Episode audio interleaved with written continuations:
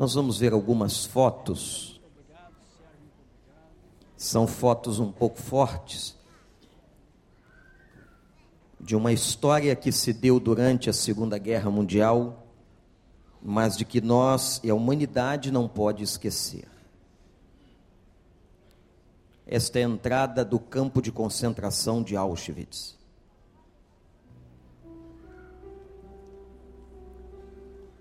Esta placa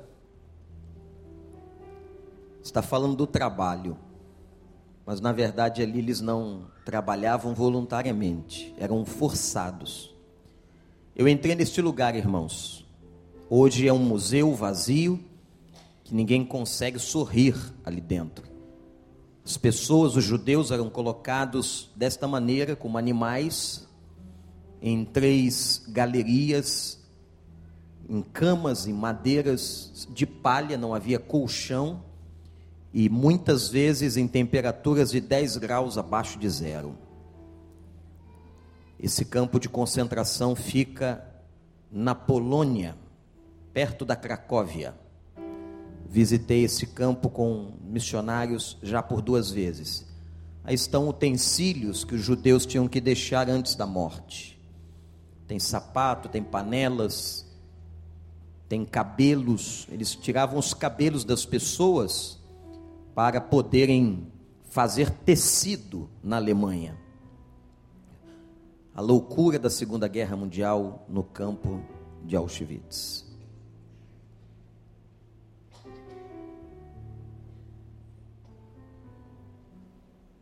Obrigado, irmãos.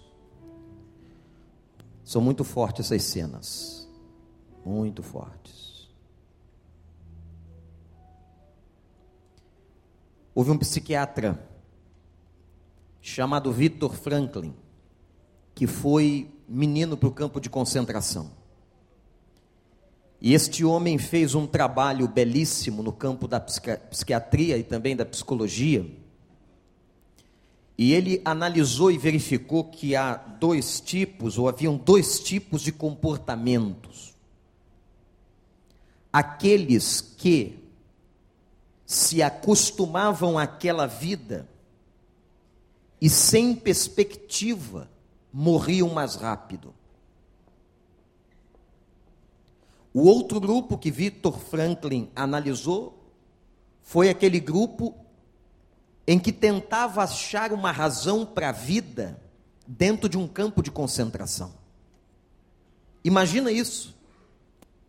Você está passando um sofrimento agora na sua vida, não há nós não temos como comparar uma situação dessa, de opressão e maus tratos físicos até exaustão, de opressão psicológica.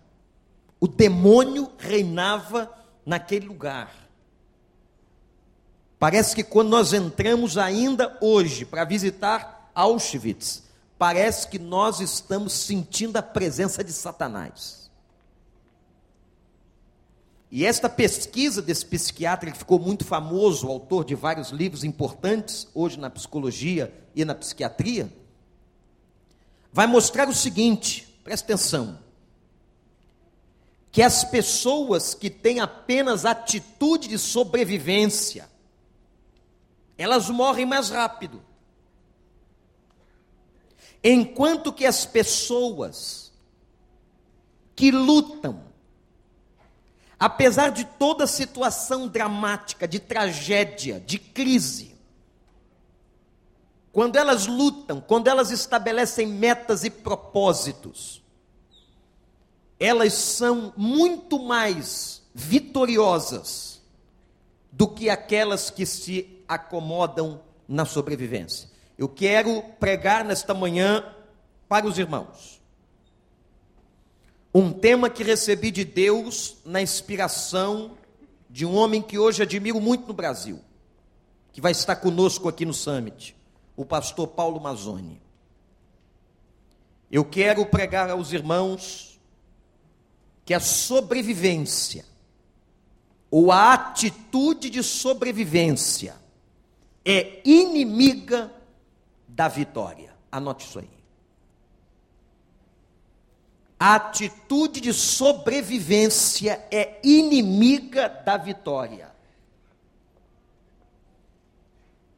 O que é que eu estou chamando de atitude de sobrevivência? É aquela pessoa que se acostumou. Como já repeti várias vezes aqui um texto de Marina Colassante, a gente se acostuma. A gente se acostuma a padrões ruins. Pessoas se acostumavam ao cheiro de morte dos campos de concentração a gente se acostuma a sofrer. A gente se acostuma a dar um jeitinho no sapato que está apertado. A gente se acostuma a condições desumanas. O homem é tão conservador que a gente se acostuma dentro do templo da igreja até assentar no mesmo lugar. Pode olhar para o seu lado, você vai ver as mesmas pessoas dominicalmente aí. A gente se acostuma. Essa atitude de passividade, de apenas sobrevivência, tem tomado conta do coração de muita gente e até na igreja. Pessoas que estão apenas sobrevivendo. Ô, oh, gente, quando eu leio João 10, versículo 10, quem conhece, repete comigo: Eu vim para que tenham vida e a tenham com abundância. De novo, igreja, eu vim para que tenham vida e a tenham com abundância. Esse texto é absolutamente contrário à ideia de viver apenas para sobreviver. O propósito de Deus para você e para mim não é apenas que sobrevivamos. Tem gente, por exemplo, sobrevivendo no casamento, sobrevivendo, sobrevivendo no trabalho, sobrevivendo financeiramente, sem qualquer movimento de tentativa de crescimento, sem qualquer movimento de tentativa de desenvolvimento. O que Deus quer para nós é uma atitude de crescimento, de desenvolvimento. A sobrevivência ou a atitude de sobrevivência é inimiga da vitória. E para tanto, eu quero usar com os irmãos e ler com os irmãos 1 Samuel capítulo 11, texto que tanto impactou meu coração nessas últimas semanas. E quando eu ouvi isso, disse assim: não, tem que levar para a minha igreja. 1 Samuel 11.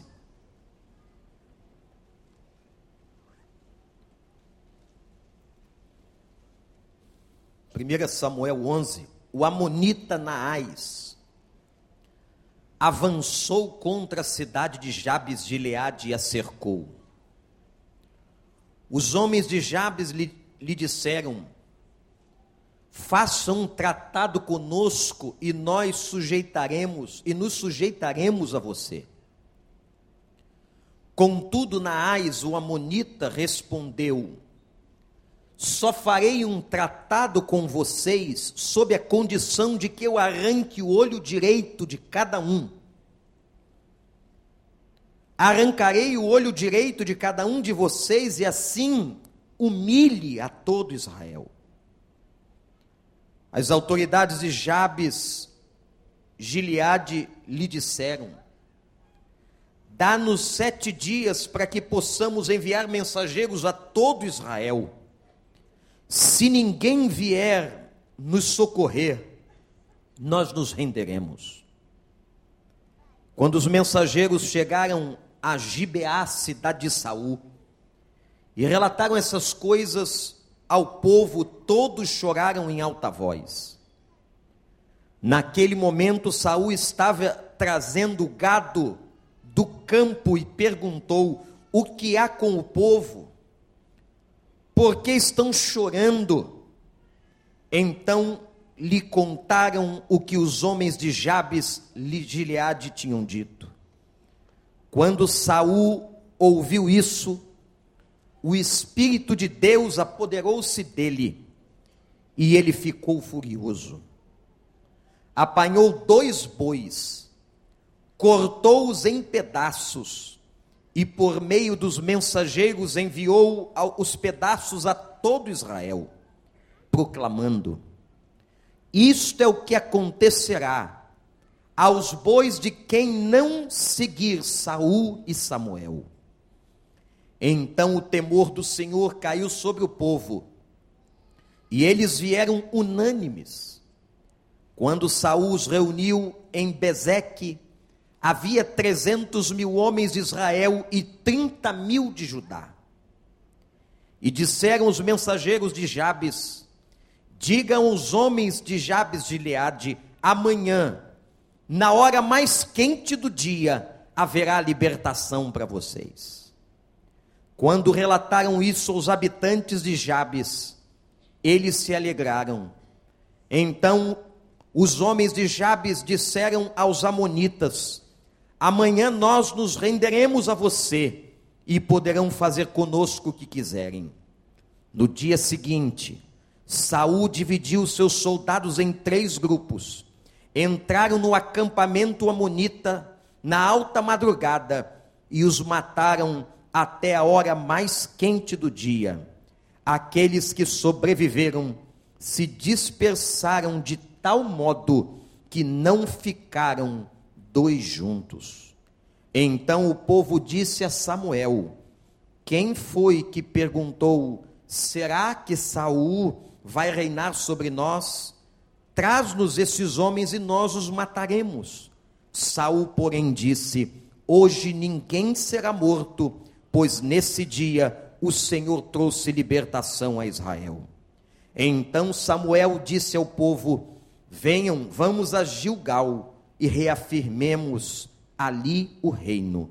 Assim todo o povo foi a Gilgal e proclamou Saul como rei na presença do Senhor. Ali ofereceram sacrifícios de comunhão ao Senhor, e Saul e todos os israelitas tiveram momentos de alegria, de grande alegria. Que Deus nos abençoe. Meus irmãos, Esse povo chamado Amonita. Cerca a cidade, olhe para mim, de Jabes Gileade. Esse povo era um povo perverso, habitavam no leste e ao leste do Jordão, e tinham um líder o líder chamava-se Naás. Naás é uma palavra que significa serpente. Quando os estudiosos da Bíblia olham para a história de Naás, dizem: Este homem é a personificação do diabo. Este homem no Velho Testamento é a imagem de Satanás. Nas. Eu quero que os irmãos prestem atenção em três momentos importantes dessa história. Primeiro deles, quando Naás cercou, os amonitas cercaram a cidade de Jabes. Os homens de Jabes foram tentar fazer um acordo de paz. Na hora em que estavam fazendo o acordo de paz, Naás diz o seguinte: Ok, eu farei o acordo de paz se vocês permitirem que eu fure, que eu vaze, ou que eu arranque o olho direito de cada um de vocês.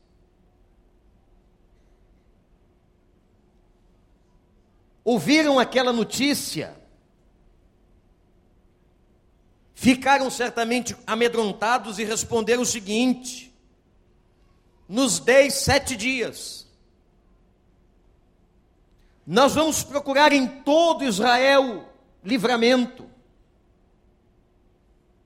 Mas se nós não encontrarmos livramento, Façam conosco, depois desses sete dias, o que vocês quiserem.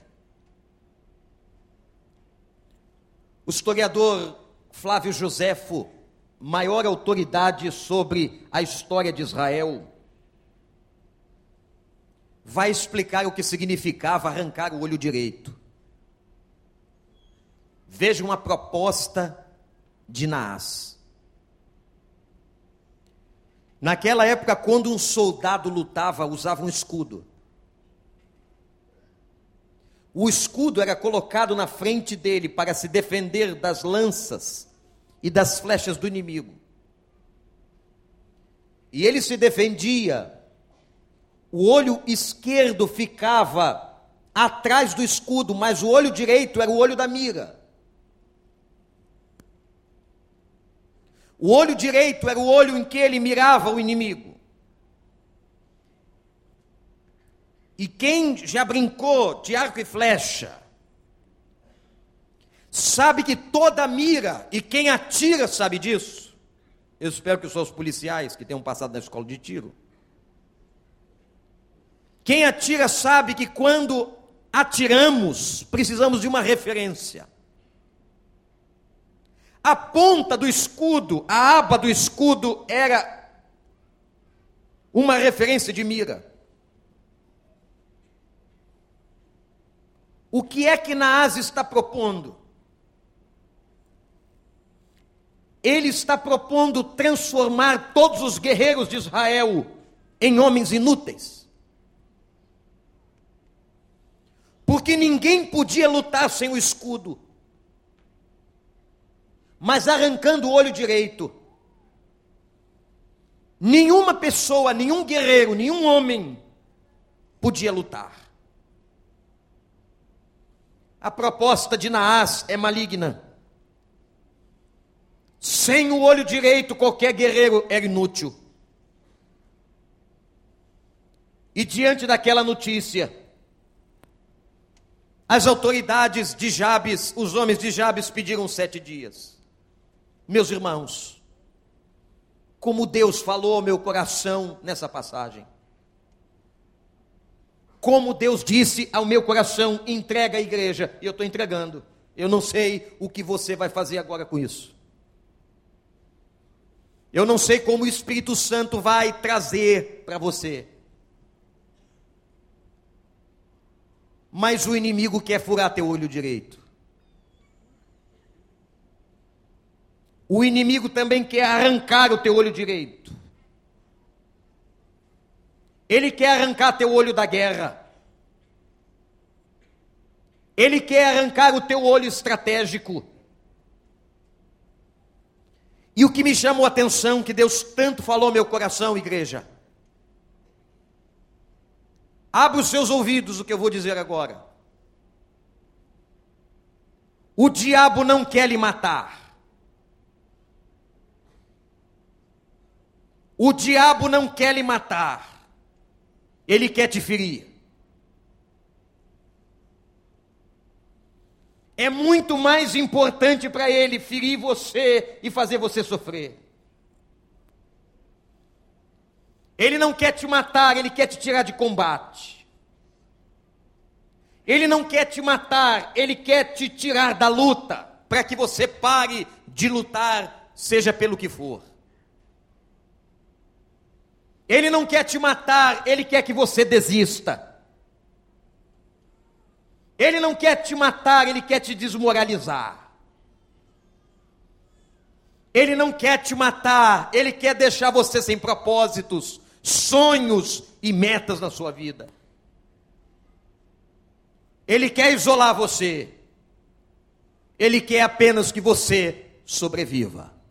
Meus irmãos, quando o Espírito de Deus trouxe isso ao meu coração, como se um insight do céu viesse à minha mente. É isso que Satanás faz. O diabo quer que nós nos acomodemos. O diabo quer que nós paremos de lutar. Que você pare de lutar pelo seu casamento. Sobreviva nele. Apenas sobreviva. Que a igreja pare de lutar, pare de crescer, a igreja apenas sobreviva, continuem, continuem vindo apenas dominicalmente, sentados assistindo culto, continuem assim. Ele é sutil, ele é estratégico, ele quer só arrancar o olho direito. Ele quer só tirar os teus sonhos. Isso mesmo, jovem foi reprovado no primeiro vestibular, não entrou onde você queria, desiste. Isso mesmo, meu amigo, você que está lutando contra a dependência, seja ela qual for. Não conseguiu, não está conseguindo até agora, já está lutando dois anos, isto mesmo, desista, você não vai mesmo conseguir largar essa droga. Ele quer arrancar teu olho direito. Ele não quer matar você, ele quer te fazer sofrer. O diabo não está interessado na nossa morte, está interessado no nosso sofrimento. Sabem por quê? Eu vou lhe dizer. Porque enquanto nós estivermos sofrendo, desanimados, nós estamos envergonhando a glória de Deus. Mas a nossa vitória é a exaltação da glória de Deus. A vitória de uma pessoa é a exaltação da glória de Deus. Mas quando o inimigo faz você ficar na sarjeta moral e espiritual, você está envergonhando a glória de Deus. Ele quer arrancar teu olho direito. Fique assim. Desista. Mas, pastor, eu já luto pelo meu casamento, tem mais ou menos uns 20 anos. É isso mesmo, ele quer que você desista. Pare de lutar. Mas, pastor, eu não consegui aquela promoção, aquele desenvolvimento profissional. Isso mesmo, ele quer que você pare de lutar por isso. Ele quer arrancar teu olho direito. Meus irmãos sabem onde estão as maiores barreiras da vida? As maiores barreiras da nossa vida estão dentro de nós. O apóstolo Paulo parece que descobriu isso quando ele disse o seguinte: Eu posso todas as coisas, eu posso todas as coisas, eu posso todas as coisas naquele que me fortalece. Você é capaz hoje de dizer, de afirmar, de crer nessa palavra e dizer assim: Eu posso todas as coisas naquele que me fortalece. Não há barreira para um servo de Deus não há lugar onde o servo de Deus não possa chegar, não há lugar que você não possa crescer, não há nada que possa deixar de ser transformado. O Senhor pode fazer, não deixa, não permita que o diabo arranque teu olho direito, mas creia, vá em frente e declare: Eu posso todas as coisas naquele que me fortalece.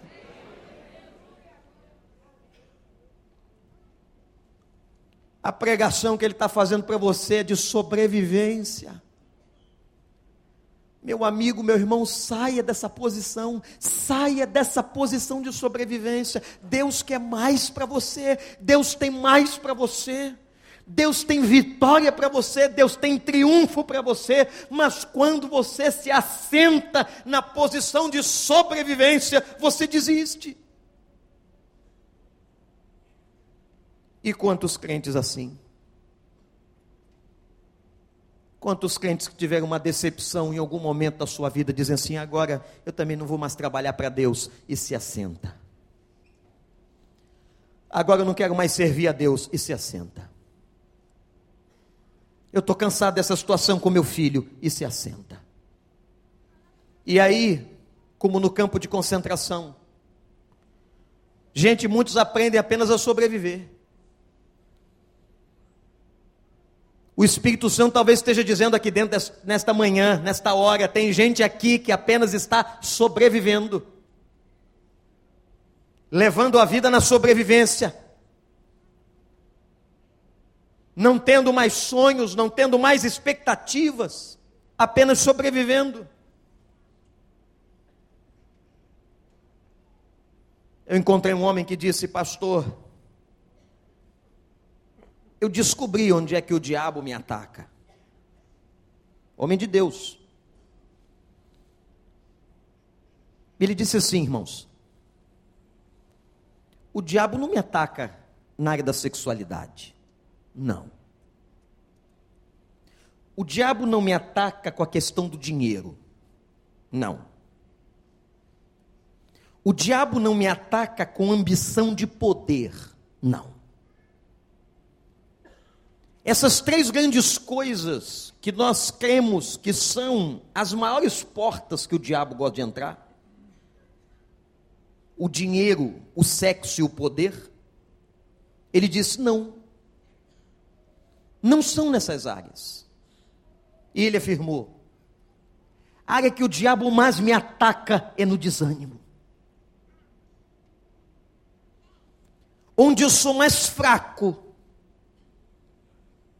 onde eu sou mais vulnerável, é no meu ânimo. Ele sempre está tentando me desanimar. Ele sempre está me fazendo sentir cansado.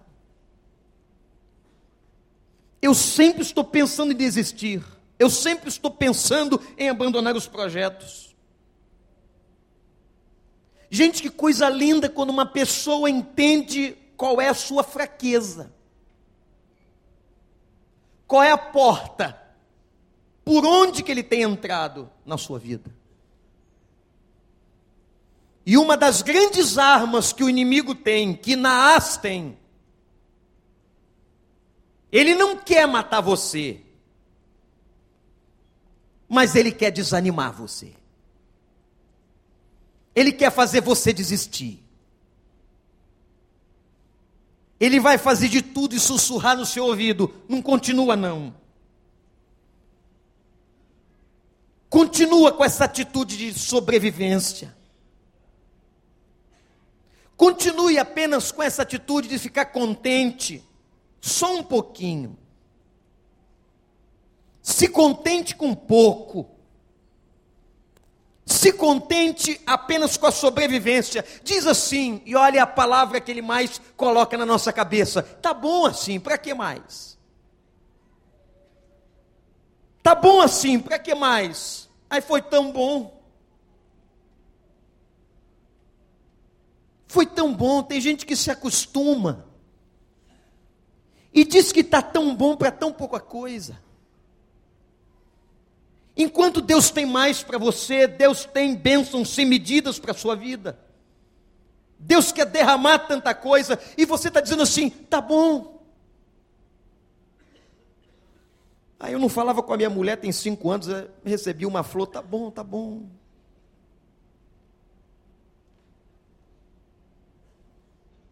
A sobrevivência é inimiga da vitória. Anote isso no seu coração, porque Deus escreveu isso no meu. A sobrevivência é inimiga da vitória. Eu não quero uma família para sobreviver. Você fa fala amém comigo ou não? Você fala aí sobre a sua vida agora? Fala amém. Eu não quero uma igreja que sobreviva. Eu não quero uma vida que sobreviva. Eu não quero uma vida profissional que sobreviva. Eu quero mais do Senhor. Eu quero é mais de Deus. Ele quer arrancar teu olho direito. Ele quer arrancar teu olho da mira. Segundo aspecto, que me chama atenção no texto, que tem tudo a ver com o que a gente está vivendo. O Senhor, o Senhor promoveu unidade do povo na luta contra o inimigo. Gente, Deus não deixa barato. Louvado seja Deus que nessa manhã, que nós estamos aqui, eu não sei quem, eu não sei com quem, mas aqueles que entraram nesta casa de oração estão desanimados, estão querendo entregar seu olho direito, o Senhor está reanimando e abençoando você. O Senhor sempre nos abençoa, o Senhor sempre aparece, o Senhor sempre está presente, Ele está contigo na hora da angústia. Eu estou com você todos os dias até a consumação dos séculos. Na hora em que o inimigo quer arrancar o nosso olho direito, o Senhor chega, aleluia! Ele nos avisa, você pode dar um glória a Deus? Ele chega.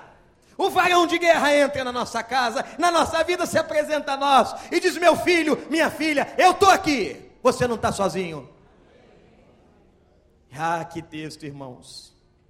Quando eu ouvi essa palavra, ardeu no meu coração, versículo 4. Quando os mensageiros chegaram a Gibear e disseram o que estava acontecendo em Jabes, disseram o seguinte: Olha lá em Jabes, Naas quer arrancar o olho direito de todo mundo oprime a cidade, cercou a cidade. Olha o que o povo fez, versículo 4. Diz que o povo todo, gente está na Bíblia, o povo todo levantou a voz e chorou alto. Porque eles sabiam que arrancar o olho direito significava derrota total. E se os amonitas entrassem em Jabes, eles iam chegar em todo o território de Israel. Eles choraram. Mas aí veio o ungido do Senhor. Glória a Deus que Deus sempre levanta um ungido. E nesse momento foi Saul. Ah, gente, Saul. Saul já tinha sido escolhido por Deus para ser o primeiro rei de Israel, profetizado por Samuel, e Saul estava voltando do campo, Deus ainda estava preparando ele, já estava ungido, mas Deus estava preparando. Não estava no trono ainda não. É assim, assim mesmo. Deus às vezes já escolheu seu filho, sua filha. Deus vai escolher alguém para o ministério, mas não é naquela hora, não é naquele momento, Ele está preparando. E o menino está lá, está lá na escola, nem está sabendo de nada, não está entendendo o que está acontecendo, Deus já está usando. E Deus pegou Saul, olha versículo 5, é lindo. E Saul voltava do campo, estava guardando o gado, estava tomando conta de boi. Como é que Deus usa a pessoa que está tomando conta de boi? Deus usa qualquer um a quem Ele quer para a glória do seu nome cuidando do gado, e aí quando ele voltou, viu todo mundo chorando. Que negócio esquisito. Imagina você entrar aqui na igreja, tá todo mundo chorando. Todo mundo chorando. E aí Saul perguntou assim: o que, que aconteceu na cidade? E aí contaram para Saul, Saul, recebemos uma notícia dos mensageiros de que lá em Jabes de Gileade os amonitas cercaram a cidade e querem arrancar o olho direito de todo morador da cidade, querem destruir a cidade. Olha o versículo 6 na sua Bíblia, que coisa linda. O Espírito de Deus se apoderou de Saul. O Espírito de Deus se apoderou de Saul. Repete comigo. O Espírito de Deus se apoderou de Saul. De novo, o Espírito quando o Espírito Santo chega a gente, agindo eu, quem impedirá? Só tem uma diferença do nosso tempo para o tempo de Saul. Naquela época, o Espírito Santo vinha. Hoje, o Espírito Santo já está. O Espírito de Deus está dentro de você. O Espírito de Deus já te batizou. E diz versículo 6: ele ficou furioso. Ah, que Saul ficou furioso. E olha o que, que ele faz. Olha o que, que ele faz, gente. Um homem de Deus furioso sai de baixo. Ele mandou pegar dois bois. Traz os bois aqui. E ele pegou um facão. Imagina comigo. Ele cortou os bois em pedaço. E ele fez assim: agora, mensageiro, vocês vão entregar o pedaço de boi a cada homem de Israel e dizer o seguinte: quem não tiver comigo, quem não tiver comigo e com Samuel o profeta, vou fazer isso com os bois dele. O homem chegava, batia na casa, trazia um pedaço do boi, ensanguentado, aquela carne viva, crua, fedorenta. Ainda devia ter um pouquinho de, de, de couro do boi, pelo. É que aqui, ó, o Saul mandou para você. O que, que é isso? Se você não estiver junto, meu amigo, ele vai fazer isso com os teus bois. Que maneira esquisita de promover unidade. Às vezes eu tenho vontade de fazer isso aqui. Eu estou abrindo o meu coração para os irmãos. Não dá para picar animal, mas fazer alguma coisa, picar tudo e mandar na casa. Se não tiver junto da campanha, se não estiver junto da luta com a gente, se não estiver junto em oração, se não estiver junto em obediência, nós vamos picar todo o teu cachorrinho de estimação. Misericórdia. Lembrei do meu. Picar todinho. Pelo amor de Deus, chegava em casa o pedaço do boi. Deus usa uns métodos esquisitos. Porque a gente só aprende às vezes assim, irmãos. Aprende assim, parece que Deus tem que pegar e dar na cara. E pá, pá, pá, pá, acorda! Acorda! Senão eu vou pegar todos os teus bois. Vou picar toda a tua roupa. Vou destruir os teus armários, tuas possessões. Acorda! E olha o que diz a Bíblia. E o temor de Deus, quando Deus está no negócio, não tem jeito. Quando Deus está no negócio, não tem jeito. O temor do Senhor recaiu sobre todo o povo. Ah, gente. Que coisa maravilhosa quando Deus fala. E o temor do Senhor recai sobre todo o povo. Eu espero que nesta manhã, em nome de Jesus, o temor do Senhor caia sobre a tua vida. No sentido de fazer você obedecer, não é de você ficar apavorado de medo, não, você obedecer por amor, obedecer a palavra dele, abrir o coração para ele, dizer: Senhor, eu estou aqui, usa-me, fala, eu quero mais, eu não quero ter atitude de sobrevivência, eu quero, eu quero alcançar os teus propósitos, eu quero crescer, Deus, eu quero crescer, Deus o temor do Senhor recaiu, se apresentaram naquele dia, na cidade de Bezeque, 300 mil soldados de Israel e 30 mil de Judá. 330 homens apareceram, não tinha ninguém, gente, não tinha um sequer, não tinha exército, não tinha nada. Olha como Deus trouxe unidade. E sabe o que, que eles estavam dizendo com isso? Não se aceita acordo com o inimigo. O inimigo está querendo fazer acordo com você, não é? Como tentou fazer lá na época de Moisés. Faraó dizia: pode ir embora, mas deixa a tua família. Moisés disse: não, vai todo mundo. Pode ir embora, deixa os teus bens. Não, vai todo mundo, dizia Moisés. Vai embora e deixa só os homens. Não, vai todo mundo. Não se faz acordo com o inimigo. O inimigo está pedindo alguém da tua família.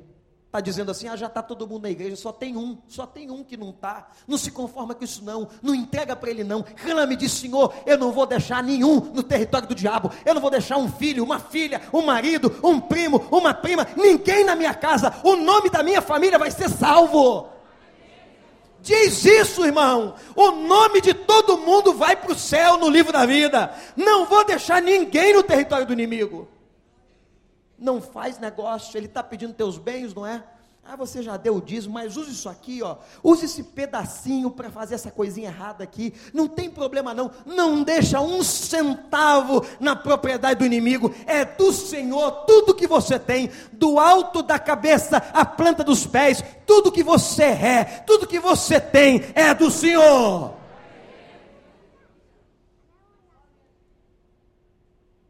E gente, só se vence o inimigo na unidade do espírito. Por isso que a igreja tem que estar unida. Por isso que quando a gente vai fazer um propósito, lança uma campanha como essa, ou qualquer outra coisa, pode ser campanha financeira, pode ser campanha de oração, a gente tem que estar junto. E Deus revela primeiro ao líder. E Deus revela primeiro a Saul. E Deus revela primeiro ao ungido que ele colocou na frente do rebanho, depois o ungido vai passar aos outros líderes, e os outros líderes vão passar a todo o povo. O Espírito do Senhor está dizendo a nós: unidade, unidade. Estamos nesse mês de junho falando de relacionamentos, isso significa unidade. Se nós não estivermos juntos, juntos, nós não podemos lutar sábado em Copacabana, porque a luta vai ser feia. Não pensa que é uma brincadeira, não. Não pensa que a gente vai ali para ver gente jogando bola ou distribuir sacola de lixo. Não, nós vamos mexer com o fundo do inferno. Nós vamos mexer com um negócio que está destruindo a vida de muita gente, que são as drogas. Nós vamos mexer com gente não crente. Nós vamos mexer com as estruturas de Satanás naquele lugar onde Satanás tem visado tanto. Nós temos que estar juntos em nome de Jesus, tomados pelo Espírito Santo. Tomados. Ó povo, se una. Não fica aí na atitude de sobrevivência, não. Não faz acordo com o inimigo, não. Porque Deus tem mais para você. Deus quer você na frente, no front da batalha. E não esquece da palavra de Deus. Se não vier, eu vou partir teus bois. Eu não sei o que significa isso, não sei nem se tem alguém que tem boi aqui.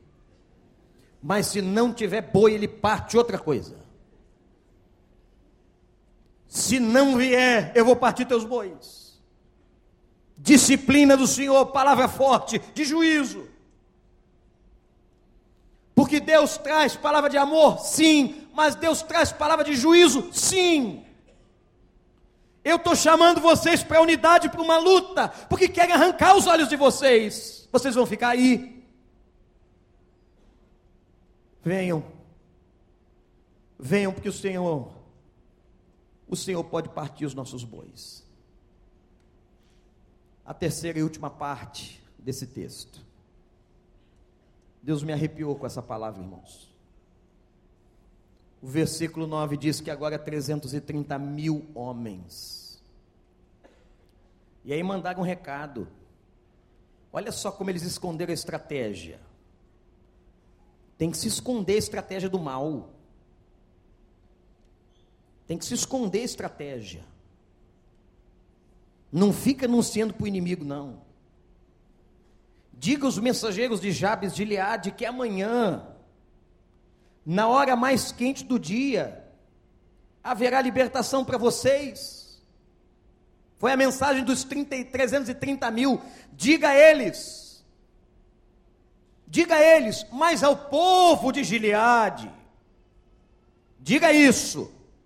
Entretanto, aos Amonitas, não diz nada. Diz só que amanhã o problema será resolvido. Quando os habitantes de Jabes de Gileade ouviram, gente, quando eles ouviram o recado de Saul, dizendo assim: olha só, amanhã, amanhã, atenção igreja, amanhã, na hora mais quente do dia, eu vou trazer libertação a vocês, na hora mais quente do dia, guarda essa palavra. Quando chegou no dia seguinte, o povo ouviu aquilo e se alegrou. Vem libertação do Senhor. Aleluia. O povo se alegrou, irmãos, antes da libertação chegar. Isso é fé, isso é confiança. Você é capaz de se alegrar antes da vitória chegar? Você é capaz de louvar antes da vitória chegar? Ou você é como Tomé? Eu só vou louvar se eu ver. Não! Bendito e bem-aventurado aqueles que não viram e creram. Se alegrem no Senhor antes da vitória chegar, porque a vitória está certa. Qual foi a estratégia? Chegaram de madrugada. E olha a estratégia: Saul pegou os 330 mil, dividiu 110 mil em cada grupo de três. Três grupos de 110 mil entraram de madrugada no acampamento. Gente, foi uma briga, uma guerra, uma luta, como naquela época.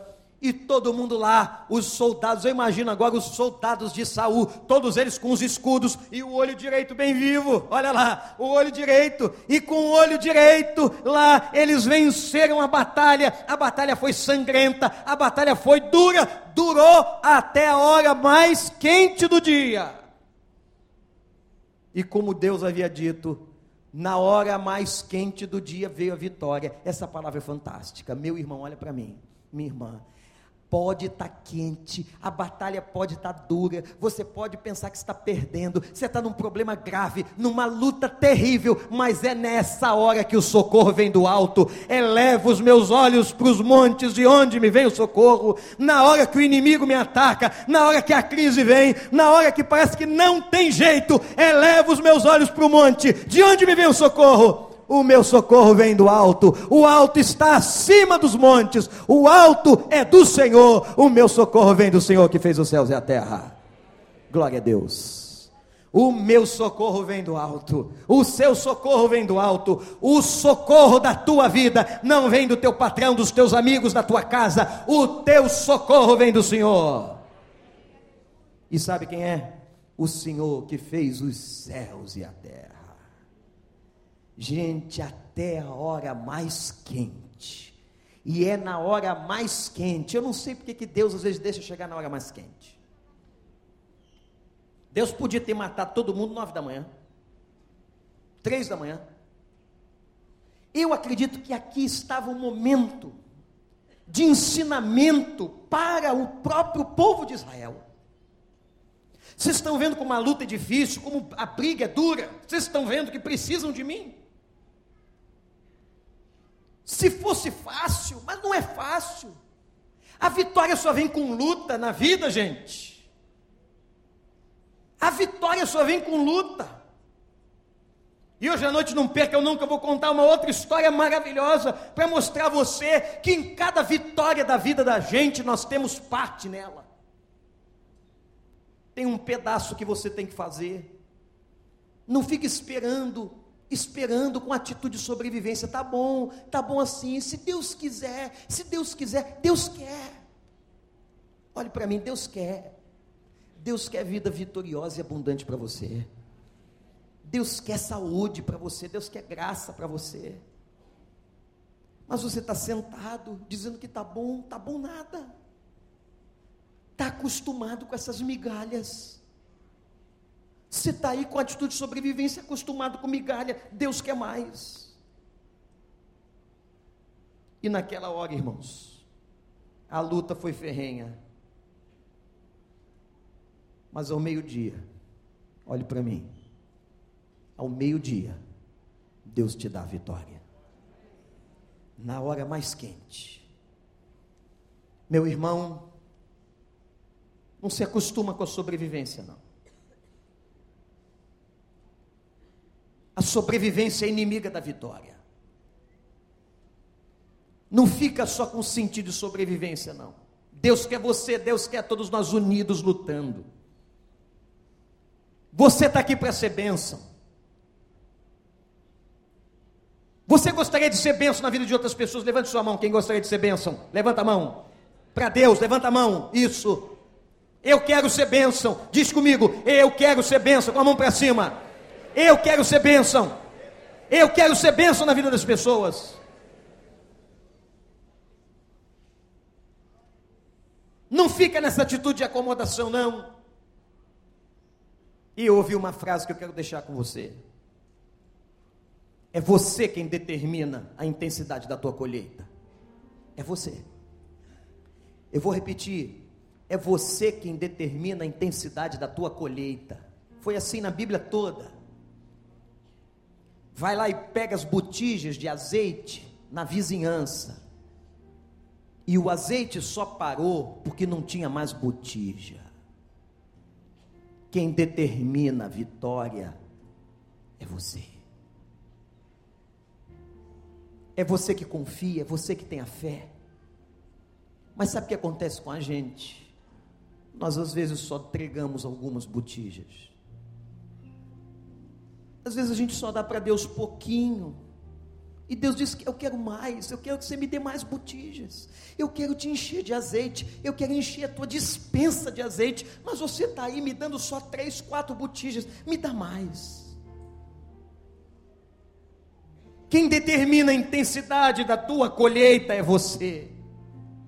Porque Deus tem muito para te dar.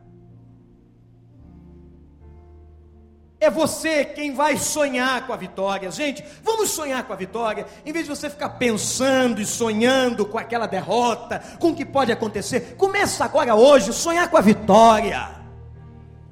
Como é que vai ser a minha vitória? Como é que vai ser o dia que eu vou lá e vou vencer na AIS? Eu vou vencer na AIS e nós vamos vencer Satanás. Ele já está esmagado debaixo dos pés do nosso Senhor Jesus Cristo. Eu vim esmagar a cabeça da serpente. A cruz nos trouxe a vitória. Ó oh, irmãos e irmãs, se coloque nas mãos de Deus. Você pode ser mais, você pode ser muito mais para o Senhor. Se proponha para a luta. Deus não quer você aqui apenas para viver, Deus quer você aqui para conquistar algo para Deus. Quando você morrer, o que é que você vai entregar? O que, que você vai dizer? Vai ser tão bom se você puder dizer, Pai, eu te entrego isso tudo aqui que eu fiz para o Senhor, para a glória do Senhor. Eu te entrego essas vidas, eu entrego aqui a minha casa, eu entrego tudo isso aqui, Senhor. Eu entrego, eu entrego. Que coisa boa quando a gente puder entregar. E eu quero concluir dizendo para os irmãos que na hora mais quente do dia, o Senhor traz vitória na hora da provação. E depois da vitória, gente, depois da vitória de Israel contra os Amonitas, versos 12 a 14, foi só festa, foi só festa, só festa. Mas a festa na casa de muita gente não pode acontecer, porque a atitude é de sobrevivência só. É atitude de conformidade. Não se conforma, não, meu irmão. Não se conforma, não, minha irmã. Vai atrás da tua vitória. Vai na força do Senhor, clama ao Senhor. Deus tem mais para você. Deus não quer você sentado nessa atitude medíocre da sobrevivência, mas Ele quer mais. Ele quer te ver vitorioso e muitas coisas da nossa vitória dependem de nós. Ninguém arrancou o olho direito Ninguém arrancou o olho direito de Jabes de Gileade. Ninguém vai arrancar o nosso olho direito. Amém, igreja? Ninguém vai arrancar o olho da mira. Ninguém vai arrancar o nosso olho da vitória. Ninguém vai arrancar. Eu vou e você vai continuar com ele todos os dias de nossas vidas. E nós já somos mais do que vencedores em Cristo Jesus, nosso Senhor. Aleluia! Glorifique o nome de Deus. Vamos orar. Vamos orar. Baixe sua cabeça. Baixe sua cabeça. Deus sabe por que, que essa palavra foi pregada. Deus sabe por que, que ele impactou tanto o meu coração, para impactar o seu coração. Talvez tenha gente aqui que está só sobrevivendo, sobrevivendo no casamento, sobrevivendo na vida, sobrevivendo com os filhos, sobrevivendo na vida profissional, sobrevivendo. Deus não quer você sobrevivendo, Deus quer você vencendo, vencendo. Oh, Senhor, tem misericórdia de nós, tem misericórdia. Se tem alguém aqui nessa manhã com atitude de sobrevivência, mas quer deixar aqui no altar, vem aqui na frente agora em nome de Jesus. Se o Espírito Santo falou com você, diz: É você, contigo que eu estou falando. Você está aí com essa atitude de sobrevivência só, está só sobrevivendo? Eu não quero isso não. Vem aqui agora e você vai deixar isso aqui no altar de Deus, dizendo: Senhor, eu quero essa vitória, eu quero mais. Eu quero, pode sair do seu lugar e vir aqui. Não há constrangimento na casa do Senhor, não há não. Não há constrangimento na casa de Deus. Você está com atitude de sobrevivência, vem aqui. Você está com atitude de sobrevivência, vem aqui agora em nome de Jesus. A igreja fique de pé. Que ninguém se sinta envergonhado na presença do Senhor. Mas vem deixar isso no altar. Vem deixar aqui em oração. Pode vir, pode chegar bem para frente. Pode vir, não importa quantos virão. Está com atitude de sobrevivência? Então vem aqui e diga: Senhor, eu quero, eu quero a vitória. Eu quero mais do Senhor. Oh, Deus. Nós estamos aqui na tua presença, Pai. Eu quero te agradecer por aquela palavra que o teu servo trouxe ao meu coração.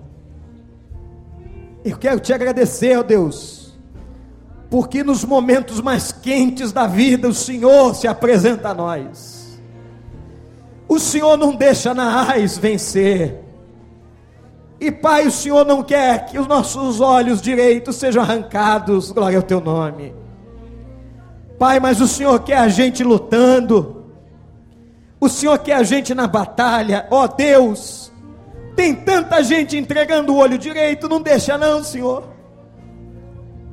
não deixa casais entregarem o olho direito, não deixa os maridos entregarem o olho direito, nem as esposas, não deixa os pais entregarem o olho direito, não deixa os filhos entregarem o olho direito, não deixe os profissionais entregarem o olho direito.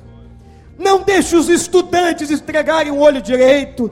Não deixe o teu povo entregar o olho direito. Se apresenta a nós, Senhor. Fortalece o teu povo, como o Senhor fez com Saul. O Espírito Santo que chegou em Saul está aqui. O Espírito Santo que chegou em Saul está em nós. E ó Deus, fortalece, Pai. Fortalece para a batalha Fortalece para essa guerra que é essa vida, Senhor. Essa vida é uma guerra, mas é uma guerra em que nós já temos a vitória em Cristo Jesus. Nós já somos mais do que vencedores. Ó oh, Deus, Senhor, esses meninos estão lutando lá no centro da cidade por causa de 20 centavos, por causa de um propósito humano, limitado, mas nós estamos lutando por causa de um propósito eterno, Senhor. Nós estamos nessa batalha, Senhor, uma batalha eterna, Pai.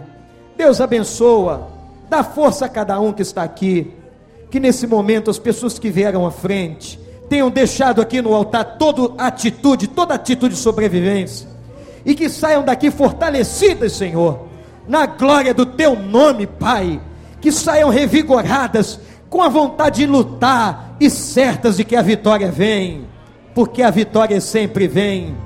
Nós somos mais do que vencedores naquele que nos amou, Jesus Cristo. Ó oh, Pai, obrigado por essa manhã. Obrigado pela tua palavra em nome de Jesus. Em nome de Jesus.